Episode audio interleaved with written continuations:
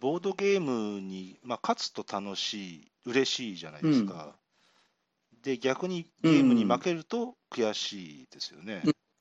で、うんこれは、うんここを否定する人はいないと思うんですよ。うんうんそこは人間の根源的な、うんあの喜怒哀楽やと思うんで。うんで、その、勝つと嬉しいっていうことと、うんえーそのゲーム、そのセッションの評価、うん良い、悪いっていうのの関係について、ちょっと考えてみたんですけど、はいえっと、まあ、例えば4人でゲームをやっていて、はいまあ、一般的にはそのうち1人が、まあ、勝つわけですよね。で、まあ、そうです2位、3位、4位ってまあ決まるわけですけど、うんうんまあ、まあ、1位の人がまあそのゲームに勝ったと、まあうんまあ、一般的に言いますわね。はいで、そのゲームに勝つイコール楽しい、でうんただ、勝った人だけがもし楽しいっていうのがボードゲームだとすれば、はいえー、と4人で1時間とか2時間遊んでて、1人の人だけが楽しくて、他の3人は楽しくないっていうことに今なってしまうわけですよね、もしそうだと仮に仮定すれば。うんうんで、うんうんだけども、実際はそうではないじゃないですか。うんうんうんで、私なんか、いろいろ、多分あのし自分で勝率とか、全然あの私はメモしたり、プレイログつけたり、計算してないんで、まあ、しょそもそも興味がないんで、あれなんですけど、多分そんなに1位になった回数って全然多くはないと思うんですよ、あうのん多分そうだり、全長いこと見てきて。うんうんううんんだけども、じゃあうん、ボードゲームつまらないって思ってるかっていうとそうじゃないんで。うんっていうことは、ゲームには負けたけども、うんこのゲーム面白い、うんまあ、もしくはゲームまでいかなくても、この今回のあのセッション、負けたけども楽しかったっていう、うんそういうハッピーになったっていうことが実際あるわけですよね。はいそこじゃあ、それってなんだろうなっていうのを、ふと考えてみたんですよね。ああなるほどねで、ちょっと2つに分けて、うんあの、負けたけど楽しかったってなんだろうっていうので、うえっんと、その原因がゲームから来てるものと、うんその原因がプレイヤーから来てるものにちょっと分けてみたんですね。うんうんうんで、えっと、ゲームに起因してるものは、うんまあ、ルール、メカニクスうんが、まあ、お主主だと思うんですね。うんで、その、うん、負けた、だけども、自分がああいうことしたから負けた、うん逆にこうすれば、ああじゃなくてこの、こういうふうにしてればきっと勝ってただろう、より良かっただろうっていうことが、ある程度明確にこう見えていたら、うんあのすごくうー勝つ可能性がそういうふうに見えていれば、うんえー負けたけども、なんていうのセッションとしては、そんなネガティブな印象は受けずに、また次やってみようっていう、こうなんか、ポジティブな気持ちでう終んわると思うんですよね。うんはいで、あと、えー、とすごくこうあまり大差がつかない、得点がタイトだったり、僅差だったり、そういうゲームだったり、うんそういうう逆転の可能性をふふらはらんでるゲームだったり、はいそういうそういうものがゲームとしてある程度担保されているゲームっていうのは、そういう,、うんあのそういうゲームっていうのは負けたけども、あ負けたけども、悔やまあ確かに負けたら悔しいのはもちろんなんだけども、うんだけどもセッションとして、いや、やっぱ楽しかったなっていうことになることが多いんじゃないかなってちょっと思ったんですね。うんそので、うんゲーム、ゲームが原因っていうことは、プレイヤーが変わっても、ある程度今言ったようなことが、まあ、うあるん程度担保されるわけですね。人が変わっても、要するにそうそういうそういうことが生み出されるルールとかメカニクスでもしあるならばね、あの要するに人プレイヤーが変わっても、ある程度その、そういう今言ったあの、負けたけど楽しかったっていうセッションになる可能性が高い、まあ、そういうプゲームが、そういうげ原因がゲームから生まれるものであれば、はいまあ、プレイヤー、いろんな人がまあ卓に座ったとしても、はいまあ、ある程度その、えー今言ったような負けたけど楽しかったっていう可能性になることが高いのかなとあの思います。もちろんゲームによってはそうそだねれの差,、差はあるんですけどね。うん、うんで、えーと、今のは原因がゲームだったらっていうので、で、もう一個は、えーとはいプレイ人間の方ですね、プレイヤーの方ですね。はい。で、これはうんちょっとメタ的な感じで、うん例えばこう、まあ、ゲーもちろんゲームはしてて、と当然ゲームにみんな集中は当然するんだけれども、まあはいそまあ、アイスブレイクじゃないけど、まあ、途中途中でちょっとまあ、ちょっと余談余談をしてみたり、無駄話をしてみたり、うんまあ、もちろんそのそのゲームに関するね、まあ、ちょっと話をしてみたり、うん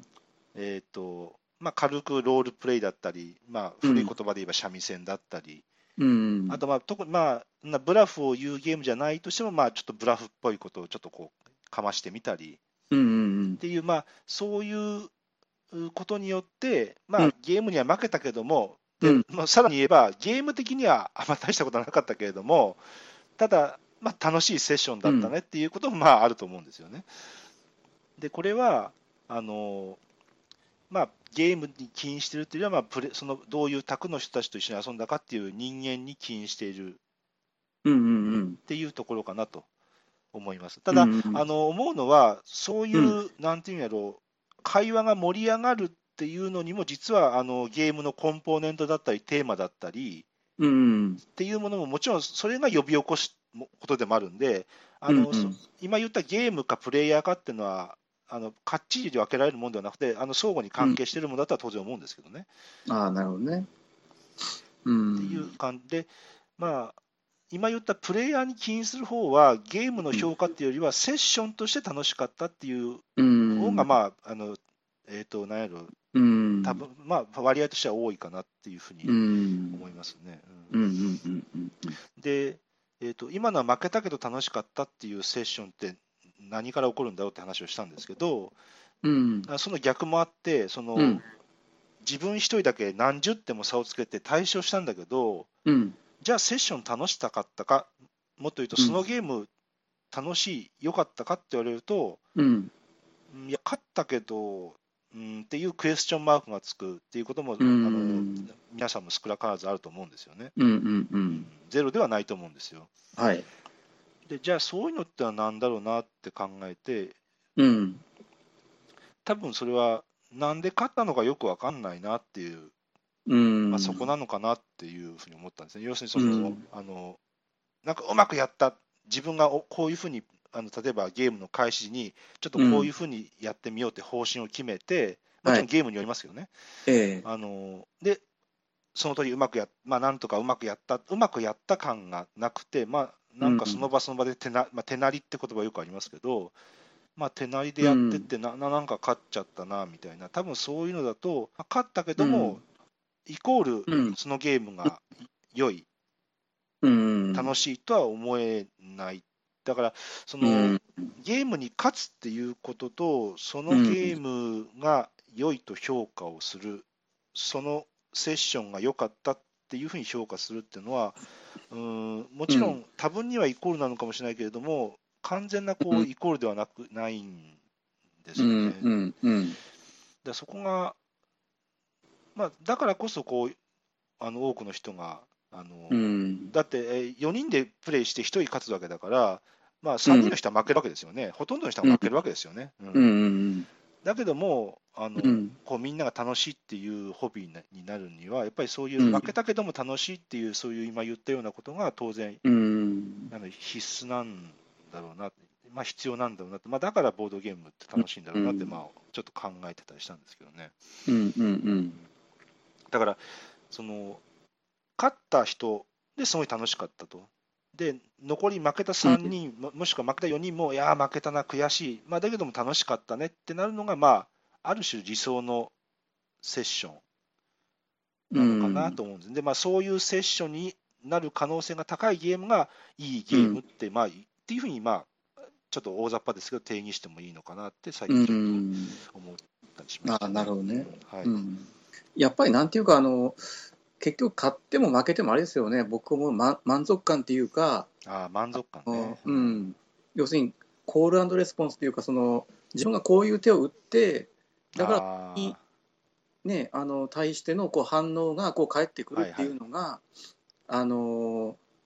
自分でこう理解できる時ああーはいはいうん、あそれはこうそうだわそうなるわなみたいな納得するってことですね。納得するんだよね自分の打った手が結果うをんどういう結果になるかっていうことはいはいではいうんでそれが分かるのとあんまりそのなんていうかなんで勝ったのか分かんないってやつはあー自分がその考えて打ったその手が結局その自分の思っていないような結果をまあ勝っても負けてもうん結局その満足感っていうのか、うんうんうんあのーが得られる時と得られない時っていうのは僕はあると思うんでうす。んうんうんでそれはやっぱりあの自分がこう一手一手選択していくときに考えて打つんですよね、やっぱりね判断、はいはいはいうんでその結果がこう返ってくるときにうんなんかその全く予報予想のつかない結果になるうんうこともあれば、うんうん、あの両手握手問わず自分が思ってたなんか結果が納得できる、うんうん、例えばその間違った手を打ったときにうんこれで間違ってないと思って自分はこれが、ね、最適解だと思って打ってうんうんでただ結果がその違う結果が出出るわけですよね例えばたまに、うんでその時に納得できる時と納得できない時があると思うんですよ、はいはいはいうんうんで納得できる時っていうのはその因果関係のメカニクスが自分でこう理解できてるんですよね、うんうん、僕が思うにうんうんで逆にそのよくあるそのななんで自分が勝ったのかわからないみたいなところは、うんうん、自分がその最適解を打ったのかその握手を打ったのかもうわからないけど、うん結果的にそうなってしまってうんそこがどそのゲームとしてのメカニクスがどう働いていたのかっていうのは結局理解であーはいはいはでい終わ終わるわけですよね結う局んね。うんうはいんとなると自分としてはそのゲームっていうのは一体何だったのかっていうあーはいはいなんかね霧の中に包ま包まれたような終わってし まって、あーうん、今そういうことを松本さんがおっしゃりたいのかなというふうに僕はちょっと聞いてて霧思っがた。霧が晴れないまま終わっちゃったとそうそうそう、うんうんでそこはそのもちろんえっとりえー、と納得するにはそのその人その人のスキルもありますよね、当然。で、あそれは、あるねうん、それはもちろん経験もそうだし、うんそれは人によって、うんまあ、差はあるし、まあ、それが、えっとそのスキルが高い、低いは私は全然なんか、まあ、どっちもいいと思うんだけど、あんま、それがし、うんね、い言い割りはいないと思うんだけども、まあはいただ見え、それと逆にスキル云々と別に見えやすいゲーム、見えにくいゲームもありますよね、確かに。あある構造ねとしてうんあるよね、うん、その自分の至らなさゆえに見えないんであればうんそれは当然ゲームのせいじゃないから、うんうん、まだ経験値の不足とかいろいろ考えられると思いますし、うんうん、一概に簡単に即決できる問題じゃないよねだからねうん多分、うんまあそのまあ、負けても楽しいっていうふうになるゲームがいいゲームっていう、まあ、かなり乱暴な言い方ですけど、まあ、そういうう見ん方もあるのかなという、うん負けた時にどう感じるかっていうのそはうだね結構そのゲームの進化を見るのにいいかもしれないな、まあ、勝ったら楽しいのは当たり前ですからね。うん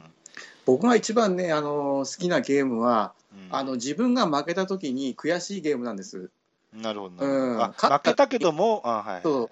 ううん、勝った時に嬉しうんいのもあれば嬉しくない時もある、うんそうですね。それを考えると勝った時に嬉しいゲームはいいですよね、まあそうですね。うん、で負けた時に悔しいゲームもあれば悔しくないゲームもありますよねありますね。うんはいはいはいでそういう時に負けた時にやっぱり悔しいゲームが良くてうんでこの 4, 4つで倍分けすると僕は負けた時に悔しいゲームが一番好きなんですよね。うんでうん多分なんで悔しいかっていうと、なんで負けたかがさっきの話にちょっと戻って、なんで負けたかっていうのは自分でもちょっと分かってるから悔しいんやと思うんですよ。でおそらく次やればもっとうまくできるにうんできるなってのが見えてる時はやっぱり悔しいよね。うんうんうん、そういうそういう意味でちょっとリリプレイアビリティが高いっていうことの少佐かもしれないし、そこそうはで。すね、うん、でその今、リプレイアビリティって話が出て、最近は、うん例えばこうゲーム、例えば十何枚タイルがあって、そのうち4枚しか使いませんとか、はい。こうボードを組み合わせますとか、ゲームのコンポーネントにリプレイアビリティを組み込んでる最近、ゲームはすごくたくさんあるんだけれども、うんうんうん、今、ハトさんがリ、ね、リプレ今言ったハトさんのリプレイアビリっていうのは、人間のこの感情から負けたことによって湧き起こる、人間から生み出せるうん、リプレイアビリの欲じゃないですか。はい。で、まあ、本当のリプレイアビリっていうのは、っていうのはそっちの方が、なんていうんやろうな、質がいいっていうか、なんていうのかな、うんその あ私、あんまり好きじゃないんですよ、あのなんていうか、ゲームとしてリ、なんか、なんか、何十万通りもありますよみたいな、うん あんまりこんにちは好きじゃなくて、ああ、なるほどね。だから今言っうんた、ハトさんの言った、今、悔しい、もう一回やってみたいっていう、そのそそういうリプレイビリティが湧き起こるゲームの方が、個人的にはなんか好みだなって、あそうですよねちょっと今聞いてて思いましたね。うん。はい、えーと、そしたら本編の方に行きたいと思います。はいえっ、と、今日はハトさんに4タイトル、はい、紹介していただくんですが、まず4タイトル、えっ、と、上げていただけますでしょうか。はい、えーっとですね、えーシップス、はい。えー村長、村尾さん、はい。えーリグーリア、うん。で、メディナメディナ、はえい。のこの4つでいきたいと思うんですけど、まずどれからいきましょうか。はい、えーっと、じゃあ、シップスからいきますかね。はい。えーっとですね、シップス、作者はあのマーティン・ウォレスうん。ですね、えーパブリッシャーはあのトゥリー・フロック、はいはい。うん、っていう、まあ、あのワレスのプライベートパブリッシャーかな。うん。うん、で、えー2015年、はい。えー去年ですね、はいはいはい。出されたあの久しぶりのなんかワレスらしい本格的な、ですねううんんうん。重量級ゲーム、はいはい。うんえー、と2人から4人で120分、うん13歳以上うんうんうとん。いうことで、まあ、この辺のちょっとお表記を見る限りやっぱり相当本格的なゲームなのかなっていうですね。う。うんん、であのーまあワレス自身があのー、ルールブックで言っているようにはい。あのーなんていうのその乗り物っていうかね 4, 四部作うん。あのースチームとかエアロプレーンズオートモービル、はいはい。はいはい。うん要するにその蒸気機関車あー飛行機じ自動車うんうんそれで今回で船っていうことでね、はいはいはい。うん、4つの乗り物をテーマにして、えー作ってきたボードゲームこれで一応4部作というかああ、はい。完結するみたいな感じのこともねちょっとルールブックの隅っこの方に書かれていたんですけうんあど、書いてあるんだ。はあうんでやっぱりそのこの系譜を、まあうんあの引き継いでいるって言ってもいいと思うんですけど、うん。うん、であの注目したい点はあの、アクションポイント制ってことですよね。おお。うん、はいはいはい。で、うんあのアクションポイント制って要するにその手番に開始の時にうん。あのあなたじゃあこの、ね、手番で何ポイント分のアクションができますよと。はいはい。うはいんでそのアクションごとにポイントが決まってて、うん。うんえーそこで要するにそのやりくりするんですね、そうですね。うん。うん、はい。結局そのアクションごとになんかコストが異なるみたいなま感あじ、そうですね。うん。うん、うんでこのゲームのアクションポイントが面白いのははい。あのー一応アクションポイントはね2つに分かれるんですね性格的に、おお。うん、でそれはあのー今回の手番でもし使わなかったら、うんあのー消滅してしまうポイントあー今回限りの手番のポイントとうんあとまた、あのーキープできる、ああ、そういうことか。うん、貯めておける。るポイントっていうのがあるんですよ。なるほど、なるほど。う、うんん。はいはいはい。 2つこう2種に分かれてて、うん、うんうんでだからね、あのー例えばそのアクションポジションのゲームっていうと、例えばメキシカとか、まああのはいはいクラマーの3部作があるけど、ありますね。あれなんかその、ね、とにかくあの自分の頭の中で計算して、うん。あのポイント消費しなさいっていうことになるけど、うんうん。まあ、あのワレスの今回のこのタイトルに、シップスに関しては、うん。まあ、そういう面もあって、キューブがちょっと2種類用意されててね。ああ、はいはい。うん、黒いキューブと色のついたキューブと、うん。ううん、んそれで一応あの2つのアクションポイントを使い分けるっていうところが、うんあのちょっとした特徴かなっていうふうに、うんうんまあ、大体ティカルとか、まあ、あの頃のアクションポイントは、まあ、大体消えちゃいますよね、余った分っていうのはね。そうだよねうんうんうんだそれが結局そのマネジメント性を高めているっていうかうんうんあのね1手番1手番で支給されるアクションポイントを将来的に、ね、あの貯金できるっていうのが、うんううんん、うん本格的なマネジメント性を高めているっていう気もしましたね僕なるはほ。どね。うんうんうんちょっと話外れるかもしれませんけど、はいはいあのアクションポイント制のゲームってまあ昔からあって、はいはい。うん、でアクションポイントって結構煩雑っていうかさあの脳内そうですがね大変、大変なんだよね結局うんまあね。長考っていうか、長くなり、まあ、ダウンタイムがね。そうそううん、で何途中でさあれ今何ポイント使ったっうんあけりみまたいすね。はねいあります。な分かんなくなっちゃうみたいなところもはいはいある,、はいあるんですよ。でそこから一つ派生したのがその辺を改善していったっていう、も言えるのがうんうんあのワーカープレイスメントああ、はいはいはいはい。説があって、はいはいはいはい。うん、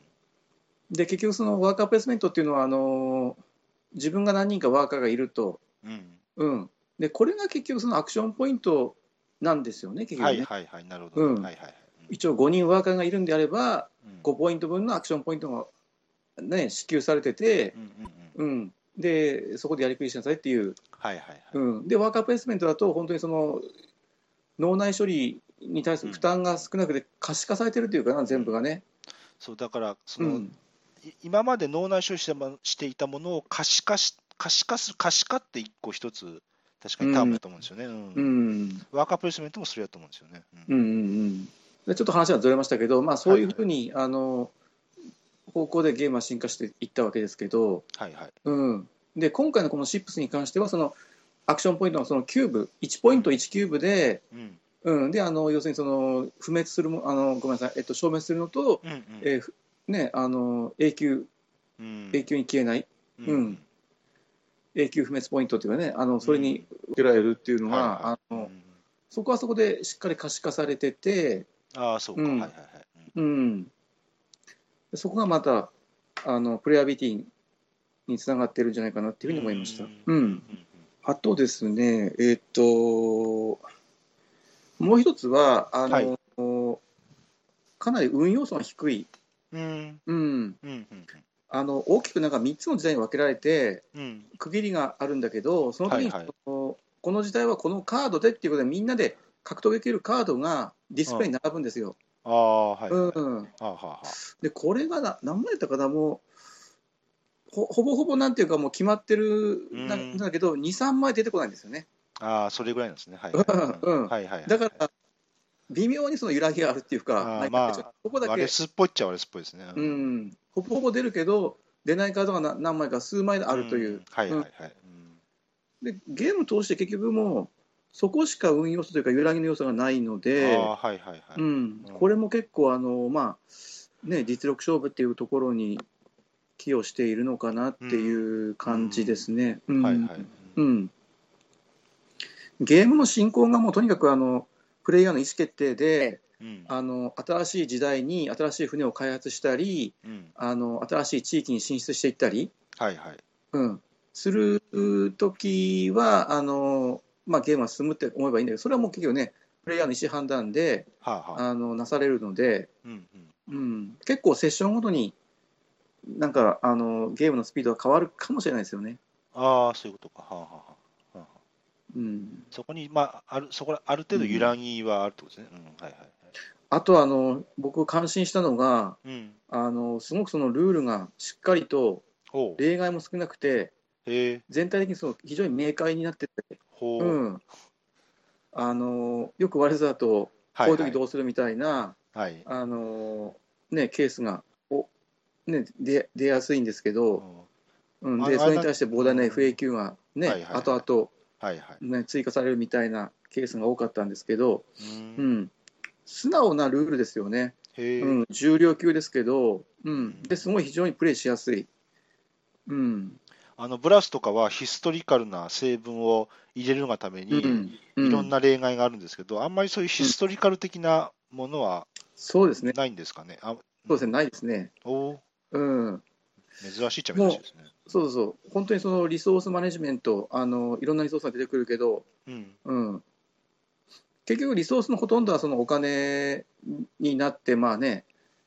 あんまりそのリソースごとの性性格もそんなには強くないし、はうん、あ、はあ、はあとはまあ船がこう発展していく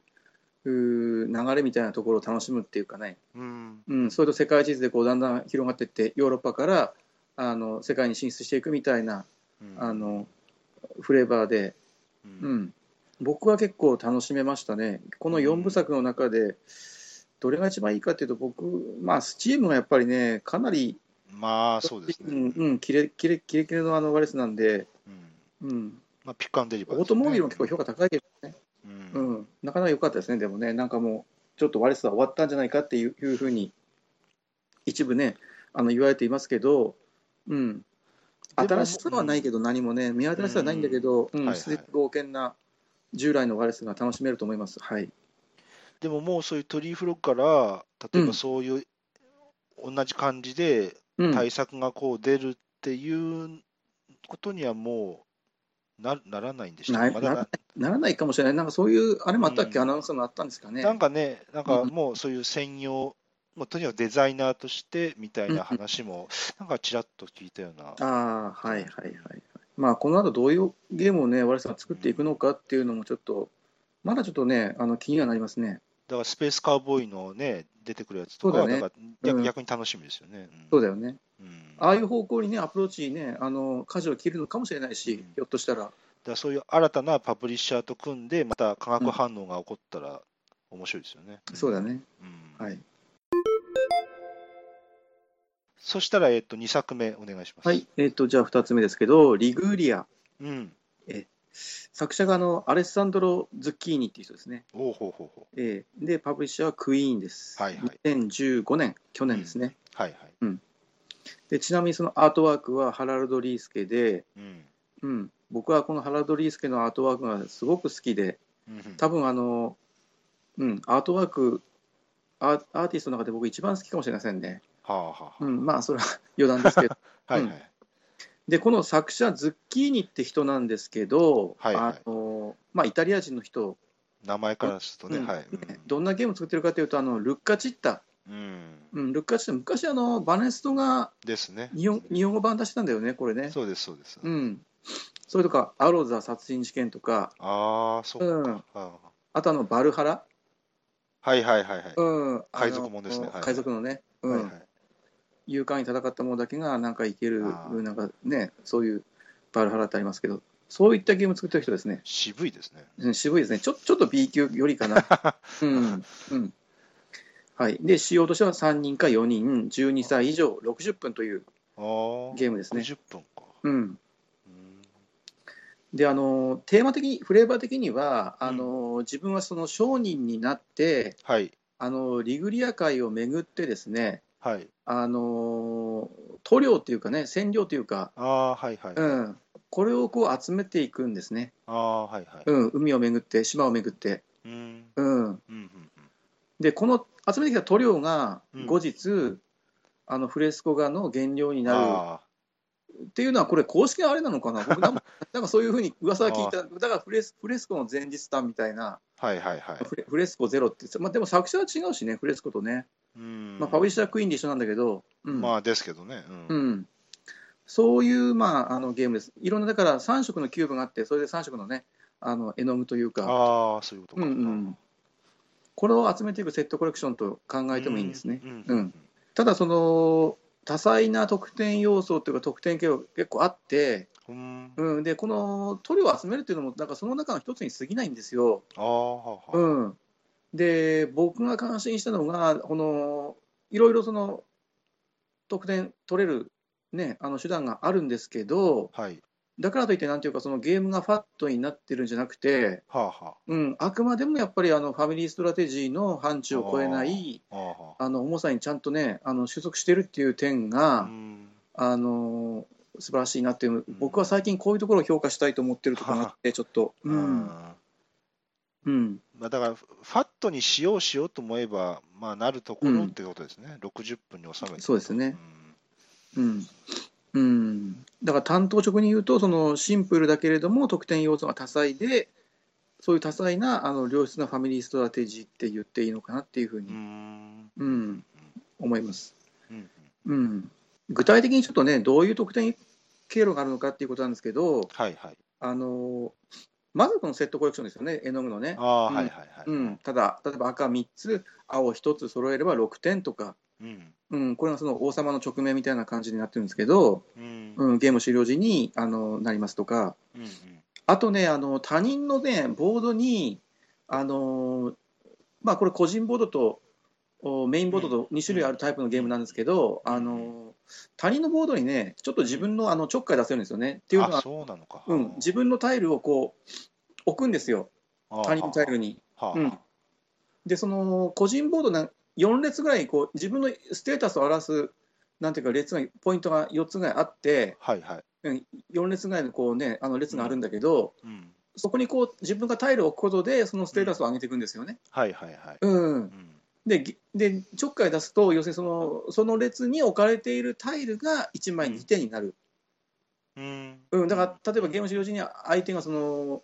公開なんていうかその船の航続距離のステータスを、ね、上げるためにタイル5枚置いていたらうん自分がもしそこにあのマーキング、ね、アクションとしてマーキングしていれば 5×2 で10点になるっていう、へえうん、だから相手がこう伸ばしそうなところにこうつばをつけるみたいなそういうこともできへるえこうね、うん、馬鹿にならないんですよね。うんうん、で逆にそのされるとそこにちょっとタイルを置きにくくなる逆にやると、ですねうんそうそうそう相手に2点検討するんでね、そうですよねうん、へえこの辺がなかなかうまいインタラクションになってるなっていうそそこの得点要素もありますよねそこは自由あそこは自由にこうあなたって選ぶんですか A さんってそうそうそうあのへね人の港にこう自分の船をつけた時にうんできるアクションがその人の港の塗料を船に積み込むっていうアクションとうんそこに航海士っていうことであの巻物のタイルなんだけどその巻物を置いてもいいんですよ、うはん、ただ制限はあってあうんあの要するに誰でも置けるんだけどうん1枚目の巻物はあの1個以上2枚目の巻物は2個以上ってだんだんその置きにくくはなるああそういうことかはあはその巻物の数で、あはあうんあ、なるほうどんはいはいはいなるほうどんねうん一応そういう制限はあるんだはあとはいえこれもなかなかうん結構ねあのファイルあのタイル5枚とか6枚とかになることもあるので、うんまあ、馬鹿にならない得点要素ですよねこれもね、はいはいはいうん、あとですね、まあ、あの島がいくつかあるんだけど、まあ、その島をあの支配支配するとゲーム終了時にまあ6点とか9点とかうんあの点数になるのでうんここうこういうふうにねちょっと軍か軍事国家っていうかうんあのそういう方向で進めることもできるしうんそれとねもう一つ面白いのはあの自分のさっき言ったあのマイボードにタイルを置いていくんですけど、うんこのタイルをねあの裏返すうん裏返すっていうアクションがあるんです。うんうんうん、で裏返すと結局そのタイルの効果は消滅してしまうんだけどはい代わりにその裏側に裏側に焦点書いてるんですよね、ああああああうん、だからそのゲーム終了間際になったらうんできるだけそのタイルを裏裏返していくうんっていう、あのーなんていうの言いたいことわかるかなと思うんですけどう、んううんん、もうあんまりその船の航続距離も必要ないうんし、あの積み込み能力も必要ないしっていうふうになってきてだんだんなねるほどねゲームはいはいはいそうそう終了のタイミングを狙ってああ焦点に変えていくっていうねああ、じゃあうんタイミングが結構あれですね。んそうそうそうはいはいはい。うん、いろんな、ね、そういう意味でもあの得点経路は多彩にあってあだーからどれも結構シンプルなんであの分かりやすいみ見え見えやすいしすごく手番になった、などんな感じ、2アクションするとか、そんな感じなんですか、なんかどどういう、えっとですね手番になったらあのまず船を移動しますねとにかくあの最低1本移動しないといけないんですよあねマストなんですね。うんはあうんはあは同じ島にたとえはあのとどまれないあはで自分のあのマイボードにあの打輪の数だけ進めるとあああ、進めると。船はがいそうそうそう、うんパラメーターなんですね。はいはい。とパラメーターがあってたくさん進める船もあれば、あんまり進めない船もあなっるてほど、なるほど。はい。うん、で進んだ先であの島なのか港なのかでちょっとやりやれることが変わああ、変わると。はいはい。る、うん、でうん島だったらそこ占領して、あのー塗料を手に入れたりああ、相手の港だったらあの相手の港にある塗料を積み詰め込んだりうん積み込んだりね、なんか1アクションして終わりですか。うんそう1アクションして終わりああ、それなりか。うんはいはいはいあで自分の港に帰ってこれたらそこで自分の港でできるのはもう塗料の積み下ろしだけあああ、で、それセットコレクションってことですか。そうそうそうそなれるほをどあのついたてぐらいに隠しておいてゲーム終了時ははい何点ですっていう、ああ、いいとこなんだ。はあはあはそうそうあ。なそるうほどね。うんうんで、パラメーターだけども、まあ、ゲームの終わり終わりに近づくにつれて、まあ、裏返して得点にするみたいなそうそうそう、あうあん、それもこ効果的だと思いますね。うなるほどね。うんんうん、はいはいはい。でもう一つね面白いのがあのフレスコと関係づけて語られるのはここだと思うんだけどはい。あの手番順の選択なんですよ、ああ、はあはあ。うん、手番順の選択のメカニクスがちょっと凝ってて、っていうかうんここが非常に面白くよよくできてて、うん、うんうん、あのラウンドの開始時に結局4人プレイだと、はい全部で15枚か。うん。はい。じゅ全部で15枚の4人プレイだと15枚のタイルをこうね袋から引いて巾着袋から引いて並べるんです、並べる。よはい。横一列に並べます10 15枚横一列。はい。はいはいはい。あとカードが4枚タイルとは別にはい、別に。はいはいうんはい。それがあのメインボードにあの配置されるんですよね最初はに、いはいはいうんはい。ででねあの前のラウンドで一番最後だった人4番手だった人から、はいはい。あのー決定しないといけないんだけど要するにそのタイルを何枚取るかっていうのと、何番目に取るのかっていうのが同時にそこで決められるわけ要するにね、あのー1枚しかタイルを選ばない選択しないっていう人が一番最初に来るようになってるんですよ順番的にこう矢印があって1番タイルあっていうのがあタイル1枚っていうのが一番先頭であってそこから矢印で例えば1枚で1金とか1枚でで2金2枚2枚1金2枚2金とかそういうのは3枚とかで最後はタイル5枚取れるんだけどでも後の方だとそう後の方はタイル5枚取れるんだけどああのそのタイル選択の順番は一番最後になっあちゃうっていうはあはあなるほどね、はいはいはいはいあーこのあーはいねここのメカニクスがやっぱり熱いんだよね。あーうん、なんていうか競りを彷彿させる。うんまあ、2枚って別にあのなんか隣隣に並んだ2枚じゃなくてもいいんですよね。まあ、はい次2枚取っていいんですよね。そうだただねあの並びも重要でうんここでお金が重要になってきて例えばその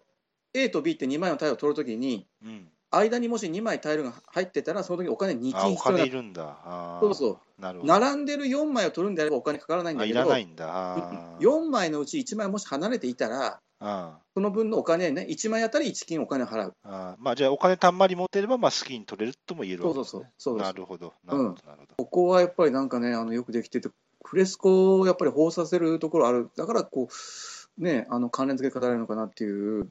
でも結構そこ悩む人は悩みそうな気もしますね。いやー熱いんだよねここがねあーここが熱い結んですよで結局ここの順番がすぐタイルの後タイル終わったらカードの選択の順番にも引き継がれるので、構ああ、そういうこと。ええうんでこあのカで、ああうんはいはい。でこのカードがねあのまたねあのペナルティーポイントが書いてあるんですねこのカードにおみー緑と赤の数字があってはいはいで。緑はあのプラスポイントで赤はマイナスポイントなんですよはいはい。ほんでゲーム終了時にタイルあのごめんなさいカード全部であのラウンド4人だと 8, 8枚 8, 8, 8ラウンドなんではい。 8枚取るんだけどはい。この緑と赤のポイントの赤はマイナスね緑はプラス、うん。うん、足した時に0以上だったらペナルティ発生しないんだけど、うんうん。マイナスだったらマイナス1ポイントにつき5点減るんですああ、そうなんだ。大きい、うんうん、でじゃあこのゲーム終了までにはなんとか帳尻を合わせなきゃいけない。そうそうそうそうはいはいはいはうん、い。なるほど。でこのカードが結局その一番大きいのはマイナス5点やったかな確かねで一番、うん、大きいのプラス4 5点うんまで割と結構開きがあって、うんうん、ここの選択も兼ねてるので、うん、タイじルゃあを最初うんそうかうんじゃあ最初の方でこう結構カードでプラスだった人は、まあ、はいゲームの後半は後の方を選んだとしても、まあ、大量はたくさん取れるし、まあ、マイナス取ったとしても、まあ、最初に取った分のプラスがあるから、まあ、うん、そうそうそうそうゼロにはならんだろうみたいな感じですかね。ううんん、意外にこう方針もばらけてきたりもするよね、ああのそこのねね、あのプラスマイナスの、うん、兼ね合いで、そこのそのカードの数字もいいとこなんですかえっとね、一応重ねていくって感じ、あの取ったカードを上書きしてって。ああ、じゃあだでということは、ルールに書いてあったから、とにかく僕我々はそうやってプレイしてたね。あーじゃあ最新だけ見えるみたいな感じですか。そうそうそうあそう、ーうん、じゃあまあ一応カウンティングはしなならんのだ。あ嫌なこともできるよね。ーあー、そうで、そこカウンティングできると結構大きいと思ですよね。う。うん、あいつだっはたらうんあのあのカードしか取れないだろうから、うん、後でもいいわみたいなね。ですよね。ううーん、ん。なるほどね。まあ、やっぱりね、カードの内容もね、いろいろあって、あのだからマイナス5とかマイナス4みたいな、あの辛い辛い数値の書いてあるカードは、やっぱりね、な内容がいいんですよ、ああ、うん、いろんなことができたりする、たくさんあのタイルを裏返しできたり、うん、あの船がたくさん移動できたり、さ、さっきおっしゃってた船の移動アクションもその今言った手番順でやるんですか。そうそうそう、そういうこと、ああ、そういうことか。うんあーあー、そのタイルの選択の時の一番最初のその選ぶ、うあれが全部、その後あーそのラウンド通してっていうことですね。そのアクションも早い人の方がいいんですよね。基本そういいよ。そうでもうん。いいよだってあの谷の港に入って塗料を積み込むっていうのもね最初にやった方がうん。あー当然ね後から来たら枯れちゃってたってこともあるんでですよねう、うんんはいはいはいはいはい。なるほそどね。こにしっかりねあの凝縮されてるねあのなんていうかインタラクションのおー幹が、ううんん、まあ、あるある一個の選択で、その他のいろんなことが、うんまあ、全部決まる感じですね。うんそうそうはいそれもあるよね、うん、手番順とタイルの枚数が決まるしなるほどねうんうん、割と最初のうちはその5枚とか4枚たくさんタイル取って、うんうん、なんていうかその方針が決まってきたらだんだんこうみんなねああとははもうあの最最後最後の方に行くにつれても手番順を早く取りたいで1枚とか2枚でももうあー置いていくようになるんですよね。はいはい、うん、あれやっぱセリっぽいよね。ね。手番順の選択って一個面白いですよね。手番順の選択をにどんな工夫をしてるかってのは一個注目なとこですよね、ボードゲームは両両天秤じゃないけど、天秤どんだけこう天秤にかけさせてくれるかっていうか、要するにあの早い手番順ほどもらえるものが少ないみたいな、遅い手番順ほどそうそうそだう。からそこでどんだけ悩ましてくれる仕組みを作ってるかなっていうのは一個注目ですよね。うんで非常にいいジレンマですよね、こうね、両砂ものすごく、うん、今聞く限りはそういうのが綺麗ですね。うんそう、綺麗だよ、ううんん、例外処理も少ないし、一応、タイルはで7種類あるんだけど、うん、4枚はその自分のボードに置くタイプだし、あとの3枚はこうツイッターの上に隠して、うんあのこことという時に使うようなタイプのタイルですね。はあはあはあうん、なるほど。うん、あのあんまりその見当たりしさっていうか、そうはないかもしれな い、ただ安心して、非常に完成度の高いファミリーストラテジー、楽しみたいんだったら、これは一つおすすめですね、僕は。へえ。うん、いやらしくないしね、あんまりインタラクションもね。ううん。はい、えっ、と、そしたら三作目ですね、お願いします。はい、えっ、と、3つ目ですね、村尾さはい。ん。えっ、とね、作者はあの寺島義人さん、うん。えー、優勢ゲームズですね。ですね。うん、で、2015年、まあ、要するにその、去年、えーゲームマーケットの秋で発表された、はいはあのまあ、一種の、まあ、同人ゲームというかい。、ですね。う。ん、で、アートワークはその森きのこさんですね、あの温かい感じうんの、。あーはいはいはうん、最近、あの優勢ゲームズのゲーム、よく手がけていらっしゃいますけど、い。はいはいはい。えー、と3人か4人で、えーうん30分という表記でうす。ん。うんうんで、えーはといですねどんなゲームなのかっていうと、あのーまずですね、モジュラーボードで、えーとね全体のボードをまず作ります。うん。うんで、9枚のお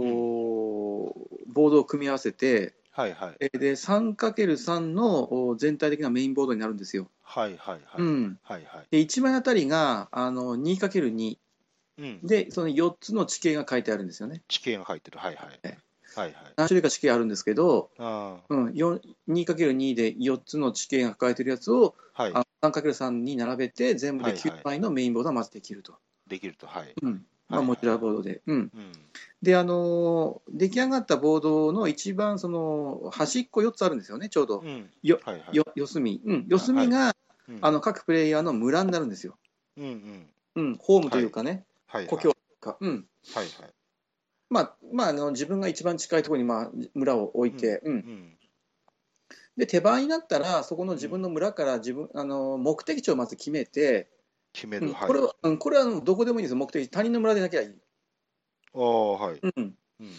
で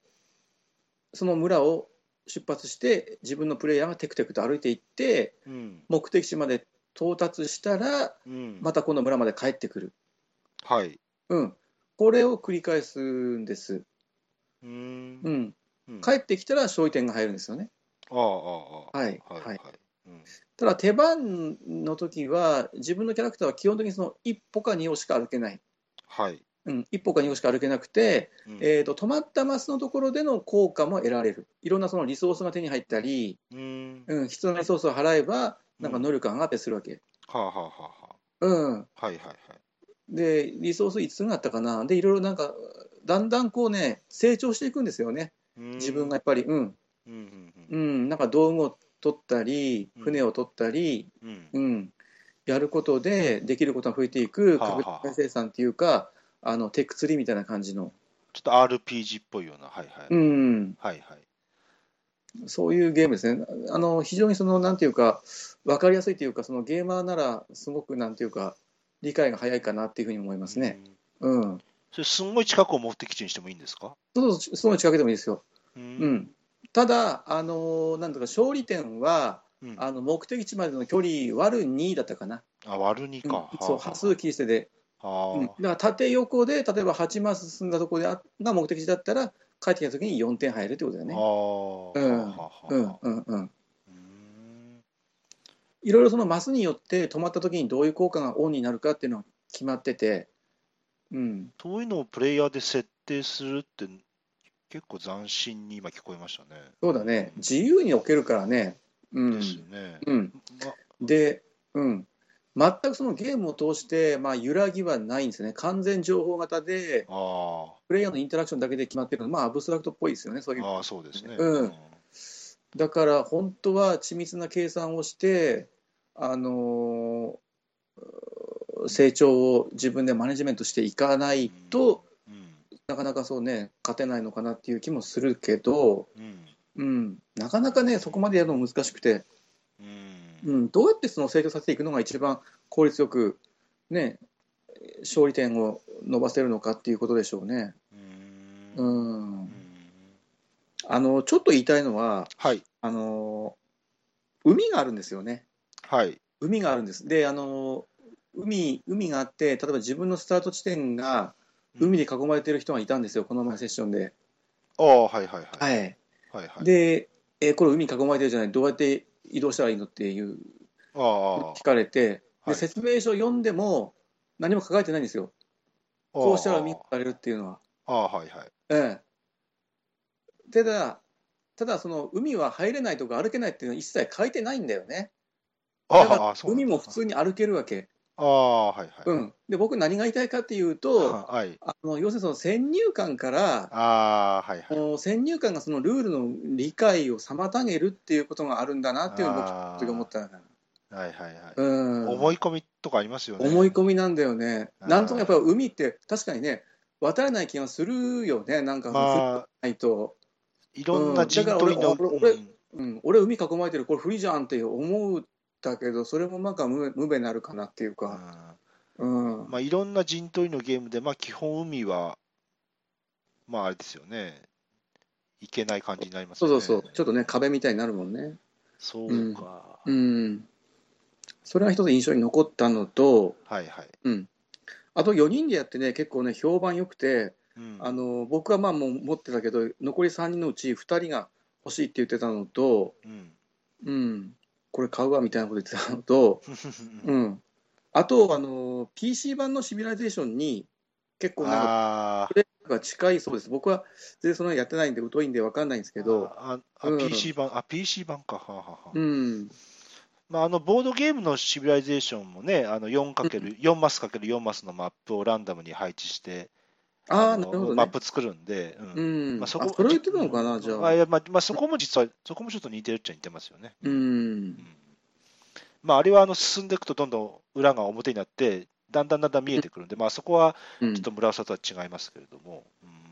あとあのルールブックはウェブサイトからダウンロードしてくださいっていう、ああ、そっか、はあい、そうのですね。最近の流行りといううか、うん、はいはいになってます。はうい。んはい、えーと、そしたら4作目ですかね。はい。はい。えっ、とね四つ目ですけど、えっ、とメディナ。はい。えー一応メディナの新版ということでいきましょうかね。新版で、はい。うんはい。えっ、と作者はあのステファンドラ。ドーランでね。うんうんで九版九版はまあハンセイムグリュッうんクで。すね。はい。ええで新版はあのストロングホールド。ですねです。ねはい。はいえーで、えーまあ、2001年にハンス版は出て、うんうん。えーであのストロングホール版は要するに2014年はい。ということです。うんはいはい。うんえーっとですね、3人から4人60分、うん10歳以上という、。60分。はいうーゲームですけど、うん、あのメリナっていうねあの街をあのみんなで再興しようっていうことですよね。はいはいはい。街並みをまた再現しましょうと、なうん何かちょっとあのあの震災か戦争かなんかあって、あのね、あの滅びた街をみんなでもう一回作り直しましょうっていうテーマのゲームなんです。最初はサーチですもんね。うんそうそうそう。うん、。で、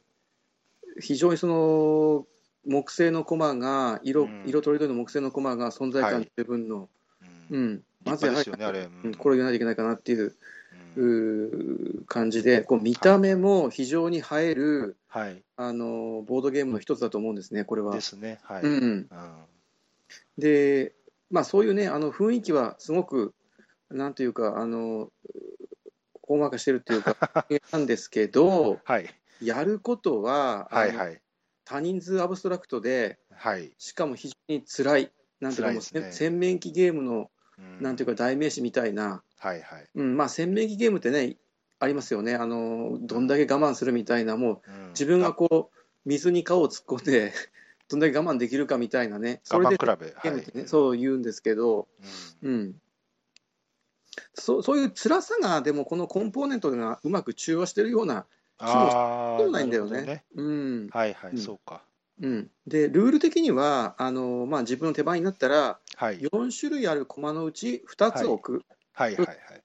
ということです。ええはいはい。うんうん、であの自分の色の屋根をこう建物に置くとその屋根というかあの建物というかあの宮殿を支配したことになって、はいはいはい。うん、で都合4つ屋根があるので4つの建物宮殿からゲーム終了時に結局何点な、ね、あの取れるかっていう、はいはい。うん、はい。そういうゲームなんですよね。はいはい。うんうん、でなるべくその、まあ、あの1回もう屋根を置いてしまった宮殿はもうそれ以上建物を追加して増やせないのそうでですね。はい。えうん点数なことで決まっちゃうので基本的にはね。はい。だから、あのまあ、なるべくその建物を増やして大きくした宮殿に自分の屋根を置きたいんだけど、そうですね。はい。うんうんうん、でもそれをしようと思ってると他人に先越されてポンと屋根を置かれてしまったら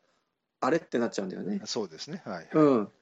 だからその辺をうまく、あのータイミングを見計らって本当にその我慢我慢の連続で、うんうん、時にはもうあんまりその大きな宮殿、ね、ならならない前に、まあ、自分の屋根を置いてあの確保してもらう必要もあるしはいはい。うんまあ、その辺があのこのゲームのこう肝かなっていう面白さの肝になってくるのかなと思うんですけどね。はいはい。ううんん、ちなみにあの BGG ボードゲームギークのあの、はいアブストラクトランク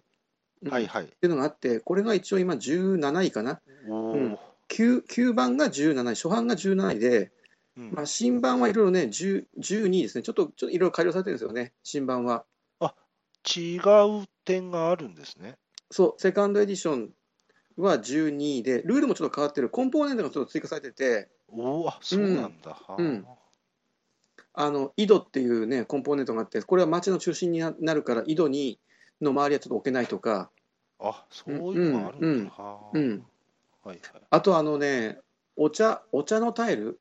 ティーブレイクって言ってはい。そういうタイルが取れるんですよある条件をねねそうすると自分の手番でそのティーブレイクタイルを使えば、はい。あの2個置かないといけないうち1個免除されて、うん、ああ、様子見すそるうんだ。はあそう様子見できる1個だけにできるなるほどね。うんとかねあとまああのゲーム終了になって近くで自分がもう屋根しか持ってなくて屋根置かなあかんとうん。うんうん、屋根持ってるキャラクターが一人しかだったらもう自分屋根置かなあかんっていうのがあの初版のルールだったんだけどはいはいそ。のルールがあの全全廃されてますね排除されてる完全にううだからその手番を遅らせて後々お逆転を狙うっていうルールがここでできてるんですよね、うんうん、少し、少し緩さを入れた感じなんかな。どうなんやろ。んそうだね、う。うんん、ちょっとこうタイミング的に、あのー決め決めるところをずらすような感じの、うんうん、ゲームを通してちょっと最後まで逆転がある可能性が出てきてるかなっていう感じがしますね。確かに、うん、うんそっか、結構見え、最後の方見えちゃう可能性もあるゲームではありますもんね。うんまあ、やっぱ2個置かなならんっていう、そこの縛りがやっぱ辛いんだよな。うん、2, 個置かなきゃならないっていうやっぱ制限と、やっぱなるべく後に置きたいっていう、そこの強烈なジレンマがやっぱ1個そうそうそう、そう大いうきいことのだかなよってね。いうんですそうだよ。ね。うん。ただ、あれ確か駒はついたての後ろ、あれですよね、見えないんですよね。見えないね。うん、だから、えっと、あれも全部見えてたら本当にガチアブなんだけれども、そうだね。まあ、それがか隠れてるせいで、まあ、なんとうんうかんうん少し和らげてる感じなんかな。そうだよね。うん。なるべくその兆候させないようにするっていうアプローチっていろいろあると思うけど、うんまあこういうアプアブストラクトでね、あの完全に情報を見せないっていう一つそれあるよね。だからそのうんゲーム作るときに、そのどどんだけどんだけ選択肢をこうせ狭めて提示してあげるかっていうのも一個あるかなと思うんですけどね。そうだ、だよね。うん手札の枚数をね、極端に減らして3枚にしたりとか、そうですうね。ん、うん、誰が買ってるかわからないようにしたりとか、はいはい。でもいろいろあるよね。うん。そわ見えないから、えーそこは分からないからっていうんで、そそうこの部分の兆候はなくなると。うんそう考えてもしょうがないこそとうは考えてもしょうがないからと。うんそうですうね。んうんまあとにかくあの繰り返しになるけどあの木製のコンポーネントねしかもゴロッとした大きなコンポーネントがたくさんあの入ってて結構木製コマフェチというかうんあの好きな人にはたまらない魅力なんじゃないかなと思うしゲームのルールとしてもシンプルでだからねあの完成度しっかり高いので、はい、えーこれがねあの再販されたで手に入りやすくなったしうんあのおすすめの一作ですね。一時その手に入りにくい、ちょっとプレミア感みたいなのがあって、メディナに関しては。うんだから、うんだからそういうのが再販っていうのはいい流れやと思いますね。うんそうだよね。うん、ゲーム終わったら写真撮りたくなりますしね。なるなるなる。うんもうね、あメディアの街ができたってことだもんね、最後ね。そうう、ん、ちゃんとこう、ね、城壁というか、壁に囲そまれうて、そうそうそう。なんかその辺すごいね、システムとフレーバーがね、うまくマッチしてるよね。はいはい、うん、うん、名作ですもんね。うんそうだね、これはもうあの一つの名作だと思いますね、ドイツゲームの。うん、はい、うんうん、はい、そしたら、えー最後にまた